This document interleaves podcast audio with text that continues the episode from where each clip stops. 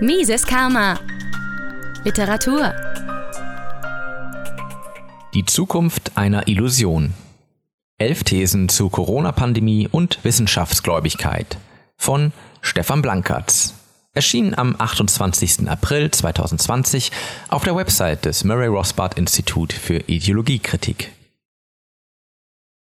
Erste These. Gegenüber Auffassungen, die von der herrschenden Erzählung abweichen, so auch bezogen auf die Corona-Pandemie, gibt es vier Strategien der medialen Immunisierung. Eine abweichende Auffassung sei erstens Fake News oder Verschwörungstheorie. Zweitens politisch unkorrekt, derzeit identisch mit rechts, es kann aber auch wieder eine Zeit kommen, da links zum Stigmatisierungspartikel dient. Drittens unwissenschaftlich oder, wenn die abweichende Auffassung von einem Wissenschaftler geäußert wird, eine Einzel- oder Minderheitenmeinung. Viertens, geeignet, Menschenleben zu gefährden. Zweite These.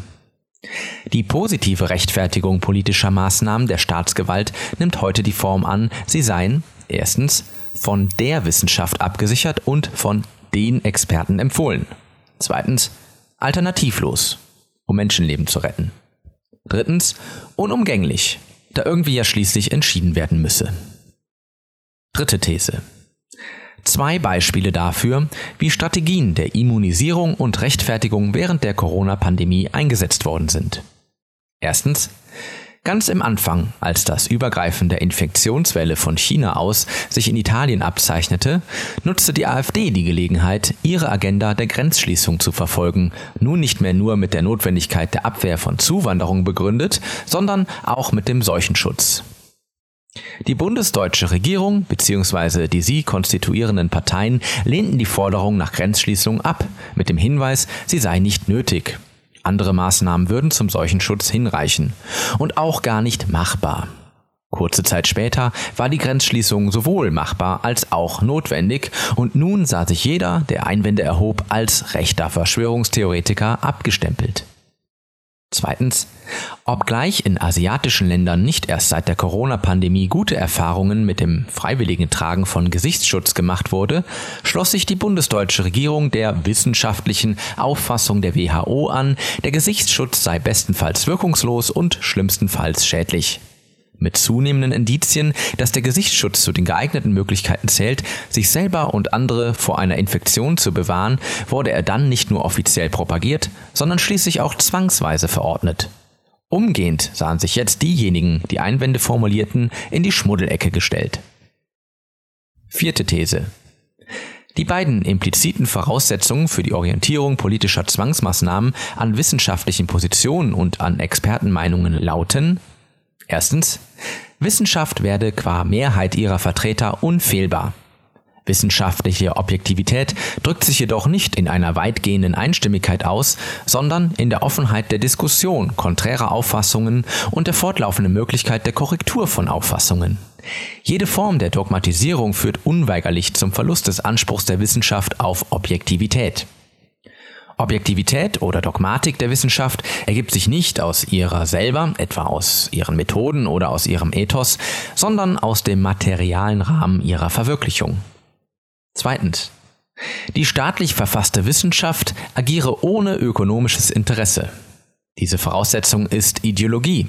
Die Finanzierung der Wissenschaft durch den Staat macht sie zwar idealtypisch unabhängig von privatwirtschaftlichen Interessen, bindet sie aber an die ökonomischen Interessen des Staats. Zudem besteht ein ökonomisches Interesse der Wissenschaft, zum Beispiel an der Aufrechterhaltung und womöglich an der Ausweitung der Verfügung über Ressourcen.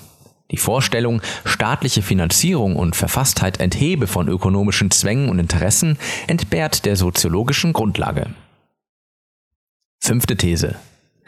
Genauso wie die wissenschaftliche Objektivität aus den offenen Diskussionen kontroverser Standpunkte resultiert, liegt die Güte von Lebensentscheidungen darin, dass sie nicht von der Staatsgewalt diktiert werden, sondern korrigierbar bleiben, wenn sie dem fehlbaren Urteil der Akteure nach sich als schlecht oder nachteilig erweisen.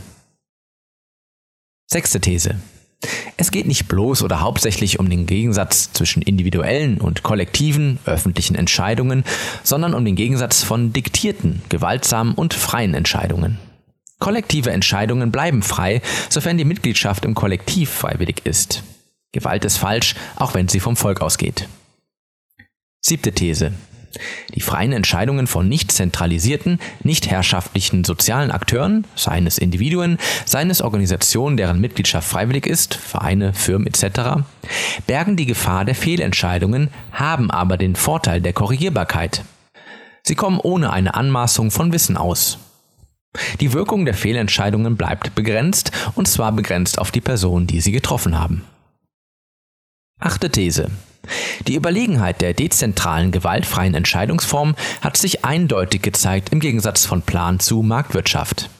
Keiner der planwirtschaftlichen Ansätze hat das Versprechen einlösen vermocht, die kapitalistische Verschwendung durch die Fehlentscheidungen dezentraler, keiner zentralen Weisungsgewalt unterstehender Akteure zu beenden und damit effizienter zu sein. Neunte These. Das illusionäre Versprechen der Idee der Planwirtschaft liegt in der Effizienz. Das ist in der Corona-Pandemie nicht anders. Das Versprechen, das mit den staatlichen Zwangsmaßnahmen verbunden ist, lautet effizient im Schutz der Gesundheit und des staatlichen bzw. staatsnah organisierten Gesundheitswesens zu sein. Zehnte These. Was wir brauchen, auch und gerade in einer Krise, ist mehr, nicht weniger Freiheit. Stärkung der Eigenverantwortung, Ermutigung zu kontroverser Diskussion, Flexibilität im Risikomanagement. Im herrschenden Vorgehen zeigt sich hingegen die Anmaßung des Wissens, dass eine Plan- und Beherrschbarkeit der Lebensrisiken durch Diktate der Staatsgewalt erreichbar sei. Das ist eine Illusion. Elfte These. Die Reaktionsformen auf die Corona-Pandemie haben das Agieren des Staats nicht verändert, sondern seinen wahren Charakter offenbart. Das Wesen des Staats ist Gewalt. Mises Karma, der freiheitliche Podcast auf Spotify, Deezer, iTunes und YouTube sowie unter miseskarma.de. Liebe Podcasthörer, wenn Ihnen diese Ausgabe gefallen hat, helfen Sie doch dabei, Mises Karma noch bekannter zu machen. Teilen Sie diese Episode in sozialen Netzwerken. Erzählen Sie Ihren Freunden und Bekannten davon. Hinterlassen Sie einen Daumen nach oben auf YouTube oder schreiben Sie eine Bewertung auf iTunes. Jede noch so kleine Interaktion hilft dabei, den Podcast zu verbreiten. Anregungen und Kritik können Sie über das Kontaktformular auf miseskarma.de einreichen. Vielen Dank!